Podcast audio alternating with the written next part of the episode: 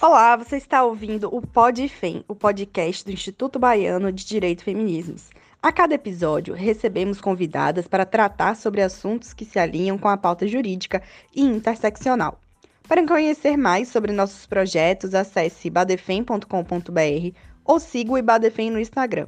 Confira a seguir mais um episódio incrível. Eu me chamo Carolina do Mei e neste episódio a gente vai conversar um pouquinho sobre o etarismo.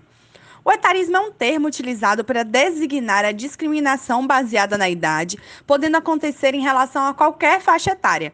Mas nesse episódio daremos ênfase no etarismo contra pessoas com mais de 50 anos de idade. Mas por que falar sobre isso? Para que possamos olhar com mais acolhimento e respeito o processo de desenvolvimento humano, para que, olhando para nós mesmos com mais humanidade e sabedoria, possamos ser mais conscientes de nossas escolhas, para atuarmos no combate às relações discriminatórias no mercado de trabalho, para não ficarmos aprisionadas e engessadas pela pressão e ilusão da juventude eterna, que alimenta o mercado de estética para exigirmos políticas públicas de incentivo à diversidade etária institucional e políticas de saúde que atendam uma população que envelhece de diferentes formas nos mais variados contextos. Romper barreiras do etarismo é uma necessidade, mas é preciso analisá-lo através de um olhar interseccional. No que se refere a mulheres negras, o envelhecimento perpassa também o racismo, já que por ser categorizada pela sociedade como uma mulher supostamente forte e que a tudo suporta, sofre ao passar pelo envelhecimento, tendo que continuar sendo forte e suportando a tudo. Examinando mulheres periféricas, às vezes nem alfabetizadas, financeiramente vulneráveis, essas terão uma velhice muito mais difícil do que mulheres com boa condição financeira, pois a elas não será permitido envelhecer com acesso à saúde de qualidade e muitas vezes à aposentadoria já que são obrigadas a continuar trabalhando, seja de forma remunerada, seja cuidando de netos, para que seus filhos trabalhem.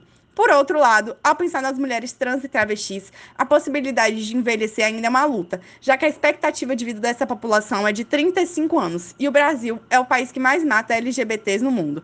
Enfim, são muitos envelhecimentos diferentes. O preconceito baseado na idade impacta negativamente todas as pessoas, especialmente quanto à imagem física. No entanto, trata-se de um sofrimento que atravessa muito o mundo feminino, principalmente quando pensado suas intersecções. Mas de onde vêm essas ideias e a quem interessa a manutenção desse sofrimento? Aqui no Instituto Baiano de Direito e Feminismos, teremos alguns encontros com estudiosos para abordar recortes importantes dessa temática. Para começar o debate, é essencial entendermos mais sobre o desenvolvimento humano e a manifestação do etarismo que cometemos contra nós e contra pessoas ao nosso redor.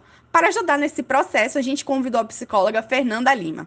Fernanda é psicóloga, realiza psicoterapia online para pessoas residentes no Brasil e fora do país, é especialista em terapia cognitivo-comportamental, doutora em psicologia clínica pela Universidade Católica de Pernambuco, onde realizou pesquisas sobre saúde, gênero e sexualidade, professora universitária e leciona disciplinas como terapia cognitivo-comportamental, psicologia do desenvolvimento do adulto e do idoso, dentre outros.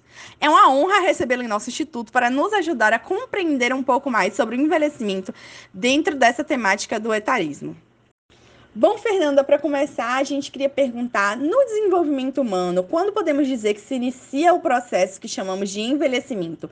O que o caracteriza? Olá, Carolina. É, eu quero primeiramente agradecer é, por esse convite, né? É, estar aqui no PodFem.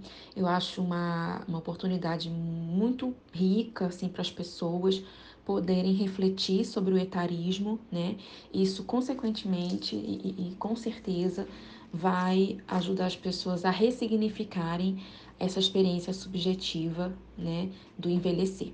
Então, muito obrigada e parabéns, né, por essa iniciativa. Bom, em relação a essa é, pergunta, né, de, de quando se inicia o processo do envelhecimento, é, na verdade, desde que a gente está né, na vida intrauterina, a gente já está envelhecendo, né? Mas, obviamente, que existe um marco uh, né, cronológico que vai sim caracterizar o início do envelhecimento. E essa idade, esse momento, seria a partir dos 30 anos, porque é, realmente existe um fenômeno orgânico no qual a, a, o nosso organismo começa a, a envelhecer mais rapidamente. E a partir dos 30 anos, existe uh, uh, um envelhecimento mais acentuado. Né? Então, diante dessa né, virada de chave, né, dessa velocidade é, é, que aumenta né, a partir do, dos 30 anos, então é um marco biológico né, que, uh, uh, no qual se inicia o processo do envelhecimento. Tem até um termozinho né, usado pela ciência que é a, a imunossenescência. Né? É esse, esse termo se refere justamente ao envelhecimento acentuado, né, que começa a partir dos 30 anos. É, e aí, o que, que caracteriza esse envelhecimento? Né? São alguns declínios biológicos mesmo, por exemplo, o próprio metabolismo, né, que fica mais lento. Muitas pessoas percebem né, que às vezes querem fazer uma dieta ou perder né, o peso e percebe que a partir dos 30 é mais difícil, né, né? É mais lentificado mesmo, né? Então, uh, essa seria uma das características do envelhecimento, a diminuição do processo metabólico, né? Às vezes até mesmo o surgimento de alguns né, fios brancos. Então, algumas pessoas a partir dos 30 anos já têm um fio aqui a colar, né, de, de cabelo branco, né? Às vezes até a própria né, aparecimento de marcas de expressão, algumas ruguinhas, né, em volta dos olhos. Então, né, realmente existe uh, é, essa característica, né, biológica que vai, né, mostrando aí o, o, o início do envelhecimento mais acentuado. Também o que caracteriza o envelhecimento é um declínio cognitivo, né? Não é só o biológico. Por exemplo, a partir dos 40 anos, a, a inteligência fluida também começa a declinar. A inteligência fluida é a nossa capacidade de aprender novos conhecimentos, novas informações. Então, também é um sinal né, que, que caracteriza o envelhecimento, né, o declínio biológico e o declínio cognitivo. Agora, essa, uh, essas características né, biológicas é, é, é, e cognitivas realmente vão, vão uh, uh, mostrar, né, que, que é, apontar que está iniciando o envelhecimento acentuado, porém, né, a gente tem que ter um cuidado para não caracterizar o envelhecimento apenas olhando né, uh, uh, os aspectos biológicos e cognitivos. Quando a gente olha apenas o aspecto biológico e, e, e e cognitivo ou cronológico, que é olhar apenas a idade, a 30, 40 anos, a gente chama isso na psicologia de definição arbitrária. Então, na verdade, o que vai caracterizar realmente o envelhecimento uh, não é só o declínio é, biológico, não é só o declínio cognitivo, mas é como o sujeito se enxerga, né? Então a gente chama isso de idade funcional. Então, às vezes você pode ter, sei lá, 50 anos, uh, 40 anos, mas você ainda não sentiu, não, não teve essa experiência subjetiva do envelhecer. Né? Então, a gente até fala que isso é, um, é o olhar biopsicossocial do envelhecimento. Então, Uh, eu tenho que olhar meu aspecto bio, né? Então, né, como é que tá os meus declínios biológicos, o meu aspecto psico, então, como é que eu interpreto essa minha idade, né? É, como é que está funcionando a minha idade funcional e o aspecto social, né? Com quem eu interajo, com quem eu me relaciono, quais são as idades das pessoas que eu me relaciono. Então, uh, na verdade, a gente considera muito mais a idade funcional do sujeito do que a definição arbitrária, do que a idade arbitrária. Então, o, o aspecto biopsicossocial, né, até a, a OMS fala muito sobre isso, é é, é o que atravessa o envelhecimento, né? O envelhecimento é um fenômeno biopsicossocial. Então, apesar né, de realmente ter esse marco de dizer que o envelhecimento começa a partir dos 30 anos, né, que é chamado da imunossenescência, uh, a gente tem que ter um olhar cuidadoso para não definir que a pessoa uh, iniciou o processo de envelhecimento só porque ela tem mais de 30 anos, só porque ela teve algum declínio biológico, né? Então, por exemplo, o adulto maduro, né, que é a faixa etária que vai mais ou menos entre os 40 e 59 anos, é uma fase em que realmente há alguns declínios, né, cognitivos e biológicos, mas muitos adultos maduros de 40, 50 anos ah, ainda não conseguem né, enxergar o processo do envelhecimento acentuado, porque ele funciona bem, né? Então, a, é realmente a idade funcional é realmente o que vai caracterizar mais o envelhecimento do que propriamente a idade cronológica, a, a definição arbitrária. Né? A gente tem sempre que olhar o envelhecimento a partir de um aspecto biopsicossocial. Na sua experiência como psicóloga, qual a relevância do gênero no processo do envelhecer? As experiências de homens e mulheres são muito diferentes? Bom, é, assim, em relação às experiências né, de envelhecer sendo homem ou de envelhecer sendo mulher, realmente uh, vai, é, é, são diferentes. Eu percebo isso, inclusive, no consultório, né? Quando eu atendo esse tipo de, de queixa, né? De demanda. Uh, porque, assim, nós somos atravessados né, pelos discursos de posições de gênero. Então, existem discursos que dizem o que é ser homem e o que é ser mulher. Então, esses discursos né, vão também uh, uh, refletir na experiência subjetiva do envelhecer. Então, por exemplo, uh, existe um discurso que a gente chama na psicologia de discurso da masculinidade hegemônica. É, que é essa ideia né, que convencionou-se de que o homem, por exemplo, tem que ser forte. Né? Então, quando esse homem começa a envelhecer, Uh, ele pode passar né, por, um, por um conflito nesse momento, porque uh, na velhice né, existe alguns declínios biológicos. Então, às vezes, para alguns homens, fragilidade está associada ao feminino. Então, é como se envelhecer uh, tocasse na identidade masculina, né? Então, de, é como se o homem deixasse de ser homem porque está envelhecendo, porque ele está mais frágil, né? Algo totalmente né, distorcido, mas é, é, o que prega o discurso da masculinidade hegemônica. Então, envelhecer sendo homem, né, é, é envelhecer sendo atravessado por esse aspecto, por esse discurso, né? Os homens se subjetivam, atravessados né, muitas vezes por esse discurso da masculinidade hegemônica que diz que ele deve ser forte. Então, realmente eles podem ter que, que ressignificar essa ideia, né? Porque eles vão né, estar ah, em algum momento, pelo menos biologicamente, mais fragilizado, tendo mais que ir a médicos.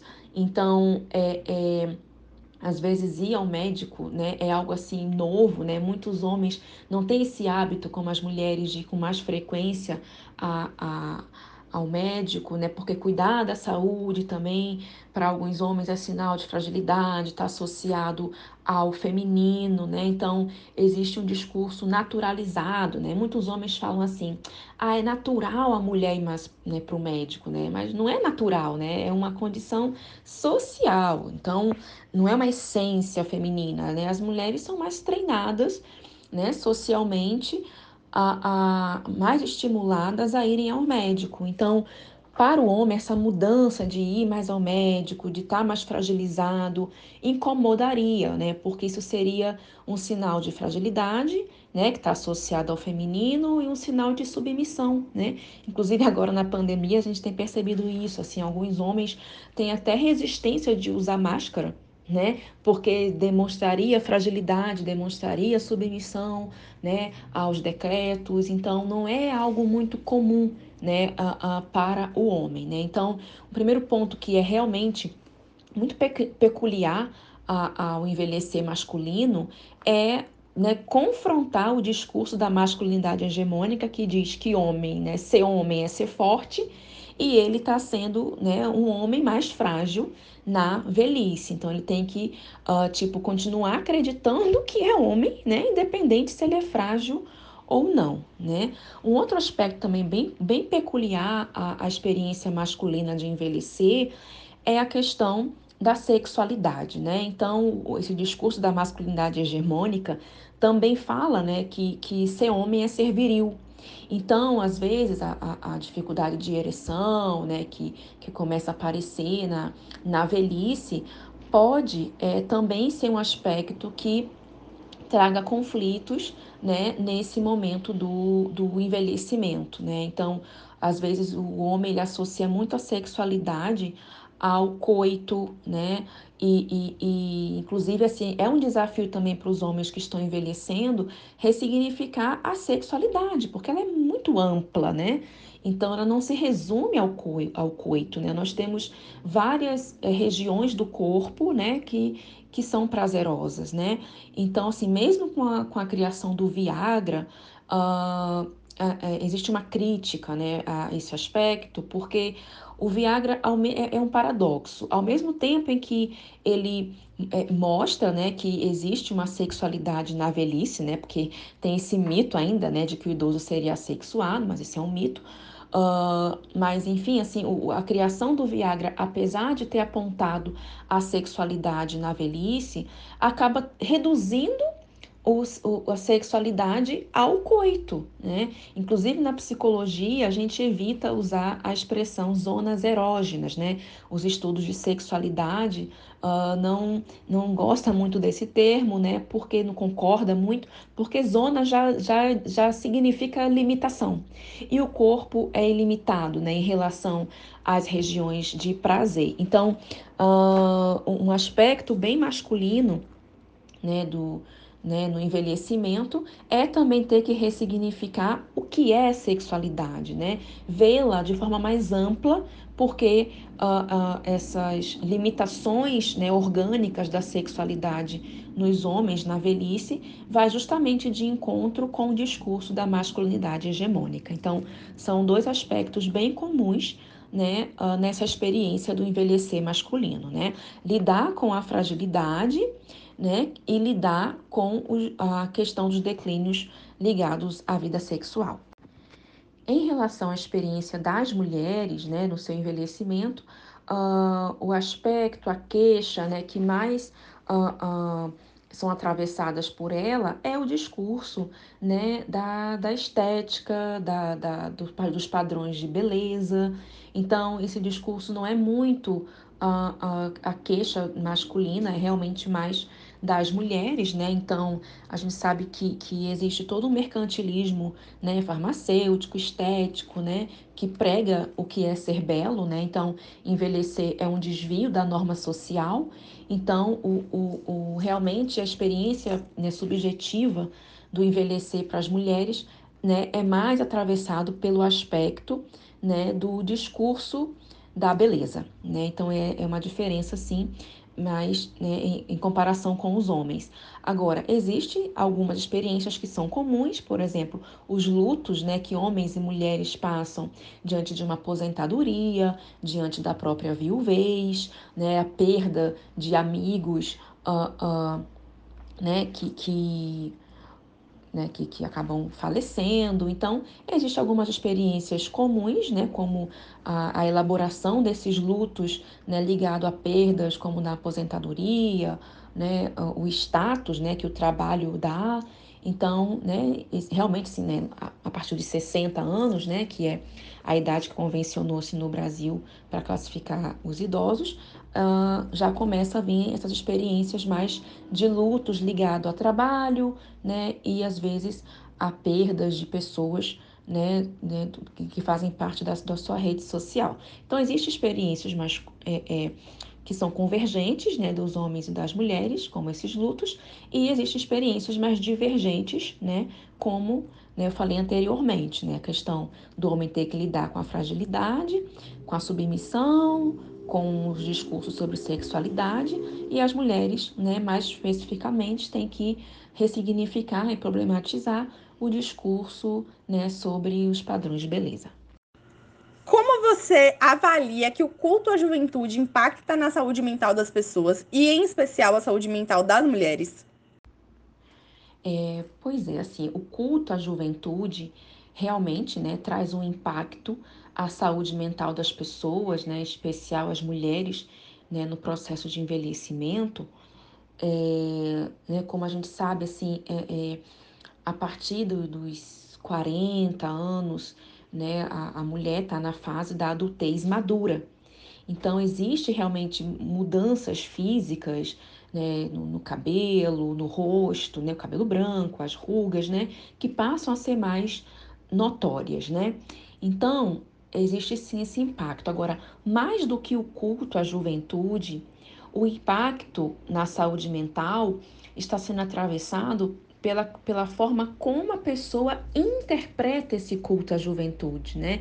A terapia cognitivo-comportamental tem muito essa filosofia de que não é a situação né, que causa uma reação emocional, é a forma como a gente interpreta uma situação. Então, a, a, o que a gente tem que pensar e questionar é a, a, quem criou essa regra do culto à juventude, né? Então, quando a gente começa a interpretar de forma mais crítica esse culto à juventude, a gente consegue passar por um envelhecimento de maneira mais funcional. Então, é, é, eu sempre costumo no meu consultório fazer algumas perguntinhas com as pacientes que trazem né, como queixa né, o, o, processo de elaboração do envelhecimento. Né? Então, eu costumo perguntar, por exemplo, olha, quem criou essa regra? Né?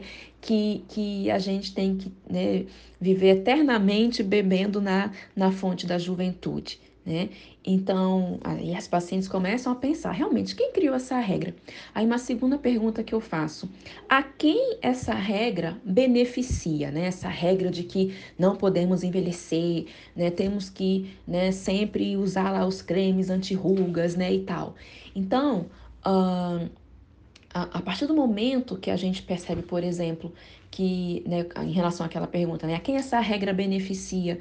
E ela, a gente percebe que ela beneficia, é, é, por exemplo, o mercantilismo estético farmacêutico, então a gente faz, opa, né? Então, né, não quero fazer parte, né, dessa massa de manobra, né? Eu quero, né, nós somos sujeitos ativos, com cognição, com capacidade de dar sentido às experiências, de, de, de interpretar as situações. Então, uh, uh, o, o, o envelhecer realmente é um desvio da norma social, existe realmente esse culto à juventude, ele traz um impacto né, muito negativo, porque eu percebo que algumas mulheres naturalizou esses discursos, né? Então elas começam a receber passivamente essa regra, esse discurso de que temos que ser eternamente jovens, né? Então, a partir do momento que a gente consegue criticar esse discurso, que a gente desconstrói essa naturalização de que temos que ser eternamente jovens, quando a gente começa a questionar essas regras, então não vai ter tanto impacto assim.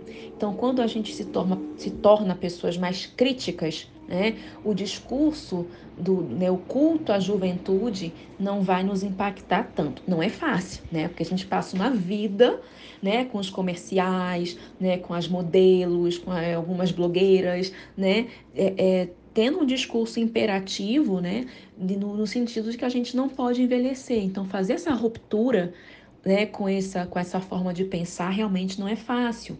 Então, as mulheres que são mais acríticas uh, ao culto à juventude sofrem mais, né? As mulheres que são mais desconstruídas, problematizadoras, né, que são realmente uh, mais questionadoras, mais críticas, conseguem desconstruir essa naturalização do, né, que foi né, criado do culto à juventude. Então, né, a partir do momento que a pessoa conseguir questionar quem criou essa regra, que a gente tem que ser né, é, jovem a vida inteira, Uh, quando a gente questionar a quem essa regra beneficia, como por exemplo ao, ao mercantilismo farmacêutico, então a gente, opa, né, vamos ficar né, com mais respostas, né, com essa, né, diante, né, com essa postura crítica, e esse culto à juventude não vai impactar tanto né, a, o nosso processo de envelhecer. E assim, ainda falando sobre essa questão do, da posição crítica, né, o discurso do culto à juventude, uma coisa também que a gente tem que refletir é que falar de envelhecimento é, consequentemente, também falar sobre morte. Né? E as pessoas têm resistência de falar sobre o processo uh, uh, né, da morte, do morrer. Então, as, a, a, questão de, de, de, ser muito forte ainda o, o culto à juventude é justamente porque uh, pode ser um processo de recalcamento, né, que a gente chama né, na psicologia. Então, às vezes, é um mecanismo de defesa das pessoas. As pessoas preferem acreditar que vão ser jovens eternamente para não entrarem em contato né, com o tema morrer. Então, quando a gente percebe isso também, que na verdade, quando existe esse discurso que a gente não pode envelhecer, é como se fosse, na verdade, um discurso dizendo que a gente não pode morrer. Então, falar de morte é doloroso, falar de morte causa resistência. Então, quando a gente percebe que o culto à juventude também, na verdade, além da questão do mercantilismo farmacêutico, também é uma regra que beneficia as pessoas no sentido delas não entrarem em contato com a morte, com o tema morte, então a gente percebe né, o que significa o culto à juventude, né? O que está por trás do culto à juventude? É também, na verdade, um processo de recalcamento. Então, se as pessoas não falarem de envelhecimento, não vão falar de morte.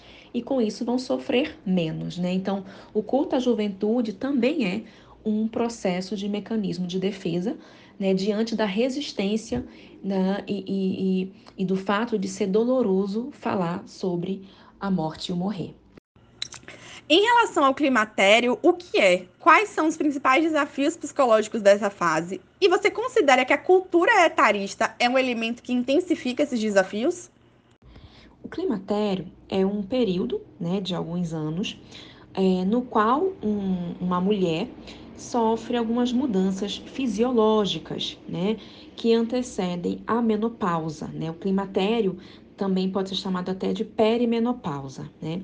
Então é esse período onde há, por exemplo, diminuição do estrogênio, da progesterona, né? Os, os calorões, né? Muitas mulheres sentem, sentem um, um aumento na temperatura, né? Corporal, uh, uma, às vezes pode existir uma secura vaginal. Então existe né, uma mudança, né? O climatério é essa, essa, esse período de transição. Inclusive, também existe o climatério masculino, né? Mas a gente está hoje focando mais no, na experiência é, da mulher. Então, o climatério é, é, feminino é essas mudanças, né? Que ocorrem é, né, fisiologicamente na mulher por exemplo, a desregulação da menstruação, né? A menstruação pode começar a ficar irregular, né? Períodos mais longos, depois ciclos né, menstruais é, irregulares, né? O menor fluxo de menstruação, até né, chegar propriamente à menopausa, né? Então, o climatério é esse período, né, inicial da menopausa com essas mudanças fisiológicas agora, que também acaba ocasionando mudanças psicológicas, né? Porque não existe uma dicotomia mente-corpo, né? E, né? Então a gente chama isso na psicologia de visão monista. Então existe essa, essa correlação, né, entre a mente e o corpo. Então as mudanças psíquicas que ocorrem nesse período de mudança biológica também fazem parte do climatério. E assim, o desafio, né, da desta fase do climatério né, para as mulheres é aceitar, né, muitas vezes, que esses declínios biológicos é a própria lei da vida, né, não é um acidente. Né? Então, acho que o desafio é trabalhar a aceitação. Né? E, e, e ter assim alguns cuidados, né? Porque uh, o desafio também é conseguir lidar com uma distorção cognitiva que a gente chama de abstração seletiva. Uh, é quando a pessoa foca muito num aspecto e acaba, né, ela tem essa atenção seletiva para um aspecto e não enxerga outros. Então, por exemplo, os calorões, né, a, a diminuição do estrogênio, a fadiga, acaba que a mulher muitas vezes tem uma atenção seletiva para esses aspectos e não olha outros aspectos que ainda está funcionando bem. Então ela acaba fazendo tendo uma visão reducionista, como se a vida dessa, dessa mulher se reduzisse a, esses, a essas mudanças né, é, é, fisiológicas. Então ela começa a achar que a vida dela, que aquela faixa etária, né, se resume a declínio. Então o desafio é fazer com que a mulher olhe para esse momento sem ser com uma visão míope, porque realmente está tendo um declínio, um declínio, mas também não ter um olhar dramático, né? Uma metáfora que os livros de desenvolvimento humano usam muito para esse momento é a metáfora do equilibrista. Então, né, a mulher tem que ter essa visão, né, de, de conseguir ter uma visão holística desse momento e não reduzir a sua vida a essas mudanças biológicas, porque elas são temporárias, porque elas têm manejo, né? Então, por exemplo, alguns médicos é, receitam é, é, estrogênio, né? Então, algumas mulheres tomam uh, hormônios para poder, uh, uh, né? Já que ela está tendo uma diminuição, então, para recompor, é, alguns, alguns médicos acabam passando, né? A, a, a, recomposição de hormônios, né? Então, a, o desafio é entender que é uma fase que é manejável, que é temporária, né? E que faz parte da vida, né? Essa aceitação. E existe, né, obviamente, é, é um, uma influência da, da, cultura etarista, né, uma, uma, influência negativa da cultura etarista né, no, no momento do climatério. Né? A cultura etarista intensifica uh, os conflitos que as mulheres passam no momento do climatério, né, pelo que a gente já falou anteriormente, né, porque uh, existe esse discurso de que as mulheres né, têm que ser, as pessoas né, têm que viver eternamente jovens. Então, as, por exemplo, as mulheres né, que, tão, que são adultas maduras, né, entre os 40 e 59 anos, ou a partir dos 60 anos, né, quando já estão idosas, elas podem sofrer discriminação baseada na idade, né, porque não podemos envelhecer. Só que no climatério, ah, existem as características orgânicas que estão gritando, né? Ali que eu estou envelhecendo, né? Então, os calorões, a secura vaginal, a diminuição do estrogênio, da energia, tá ali a todo tempo gritando para mim que eu estou envelhecendo, enquanto existe um discurso, né, sociocultural dizendo que eu não posso envelhecer, né? Que, diz, que me discrimina por estar envelhecendo. Então, a cultura etarista acaba, né? Uh, uh, é, é, contribuindo para que o climatério possa uh, ser vivenciado de forma mais disfuncional, principalmente se essa mulher interpretar que ela tem que realmente ser jovem, né? Quando ela não faz uma crítica a essas regras, né? Ela não problematiza essas regras, esses discursos da cultura etarista. E assim, alguns autores né, falam que no climatério ocorre a chamada morte psicológica. Né? Então, é óbvio que é um momento de elaboração de luto, né? a gente está vendo uma mudança orgânica, psíquica né? No, no, na mulher, que no caso do climatério feminino.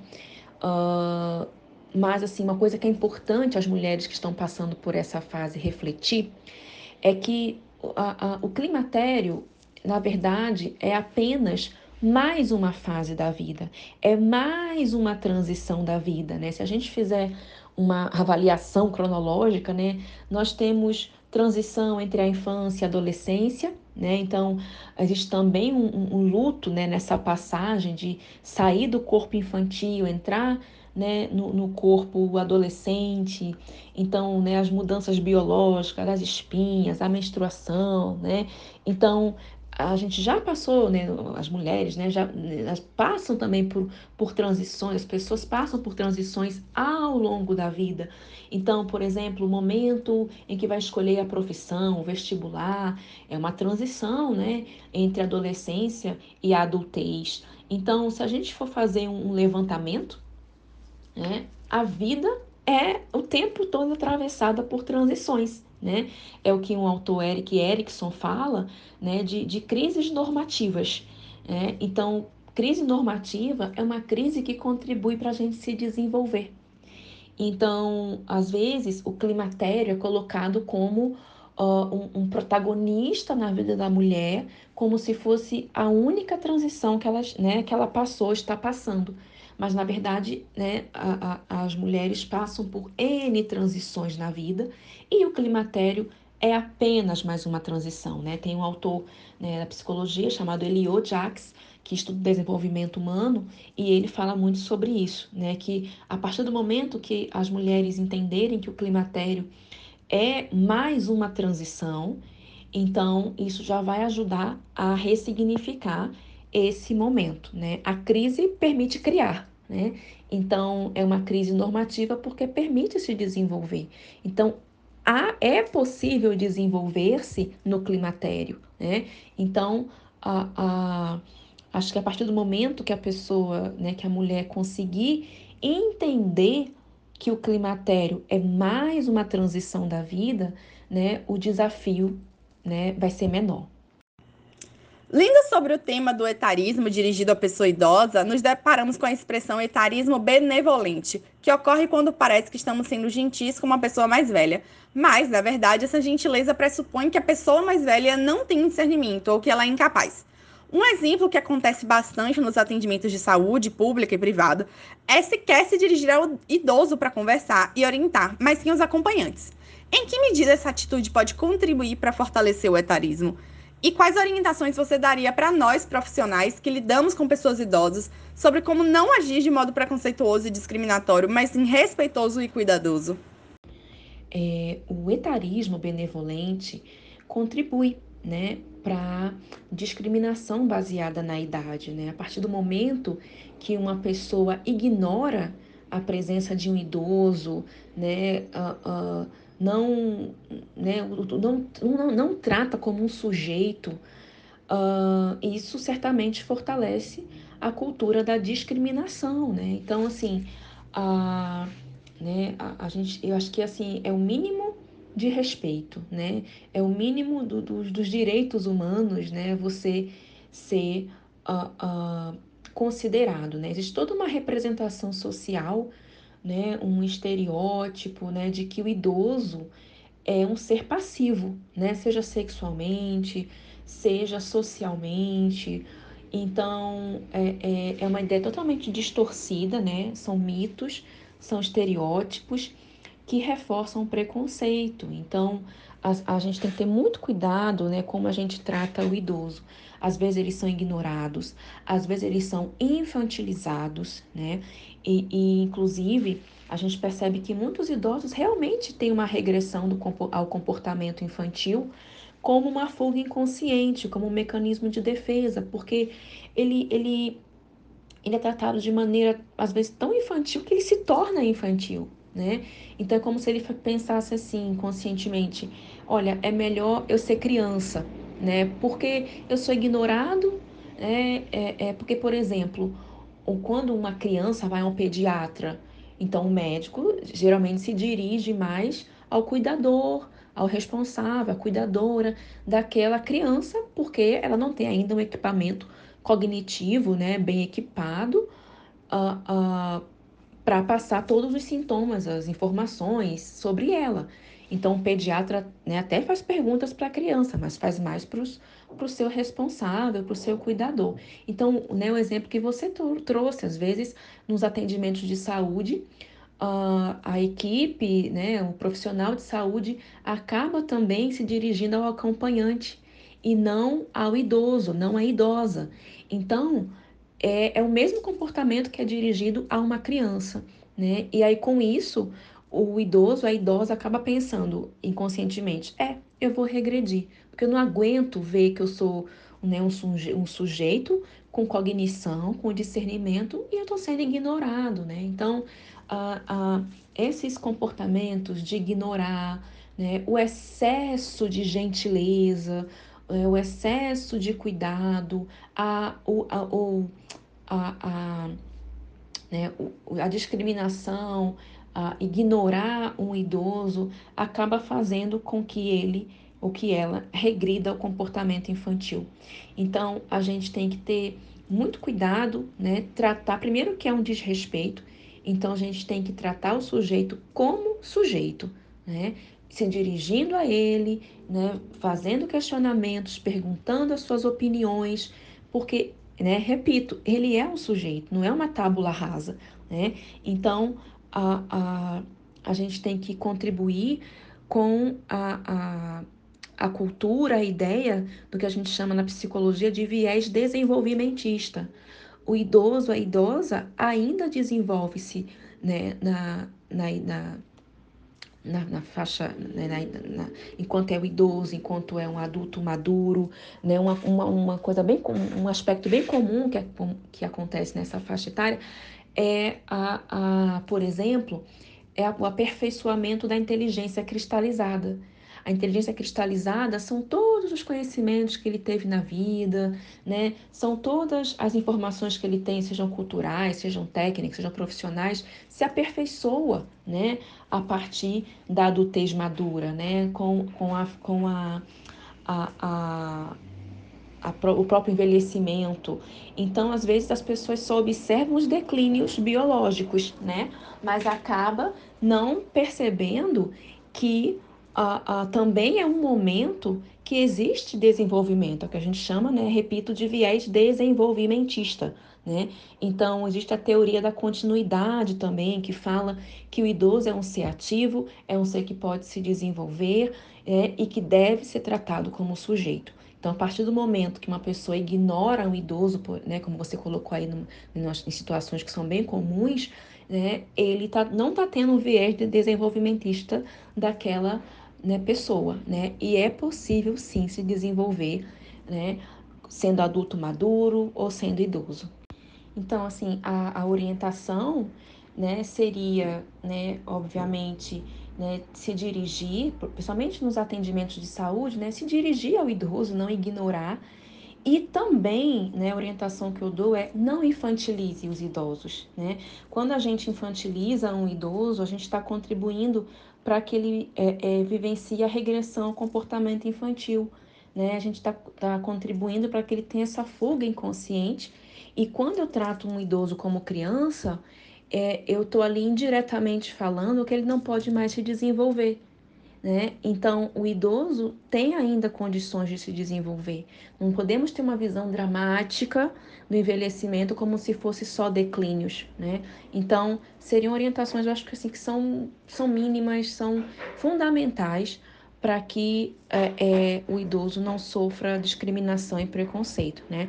Vamos tratá-lo como sujeito né, a partir de um viés, uma perspectiva desenvolvimentista. Para finalizarmos nossa conversa de hoje, quais as orientações que você daria para todas nós para que possamos acolher nosso próprio envelhecimento e como, do ponto de vista psicológico, podemos cuidar melhor de nós mesmos nesse processo? Acho que uma forma né, da gente acolher né, o nosso próprio envelhecimento é uh, problematizar os discursos né, culturais sobre o, o, né, o envelhecimento, sobre o culto à, ju à juventude, por exemplo. Né? Então, o que é problematizar? É ter uma posição mais crítica, né? é fazer uma ruptura com o que pensamos, é questionar as regras, é desconstruir as naturalizações. Então, né, como eu falei anteriormente, quando a gente tem uma visão mais crítica dos discursos sociais, a gente sofre menos, né? Então, quando a gente questionar quem criou a regra de que eu tenho que ser eternamente jovem, a quem essa regra beneficia? Então, são duas perguntinhas assim que eu acho que são bem terapêuticas, né? Uh, eu ofereço muito essas perguntas às, às minhas pacientes que trazem essa queixa e eu percebo que, que é uma virada de página, assim, né? Quando elas né, se tornam mais críticas aos discursos naturalizados. Então, uma forma de acolher o próprio envelhecimento é mudar a sua interpretação sobre envelhecer, né? É, é questionar o valor que você dá à jovialidade, né? Então, quando você é, é, tem uma visão mais crítica dos discursos né, sobre a eterna juventude, você certamente vai né, conseguir passar pelo envelhecimento de maneira mais funcional. Uma outra forma também de, de acolher o envelhecimento é entender que o climatério, o envelhecimento é mais uma transição da vida, né? Como é, é, eu pontuei, né? Aquele teórico Eliot Jacques né, falava muito sobre isso. Então, uh, quando a gente não coloca o climatério, o envelhecimento como protagonista da nossa vida, quando a gente percebe que já passamos por outras transições da vida, na vida, quando a gente se questiona como é que eu passei né, por outros desafios. Né?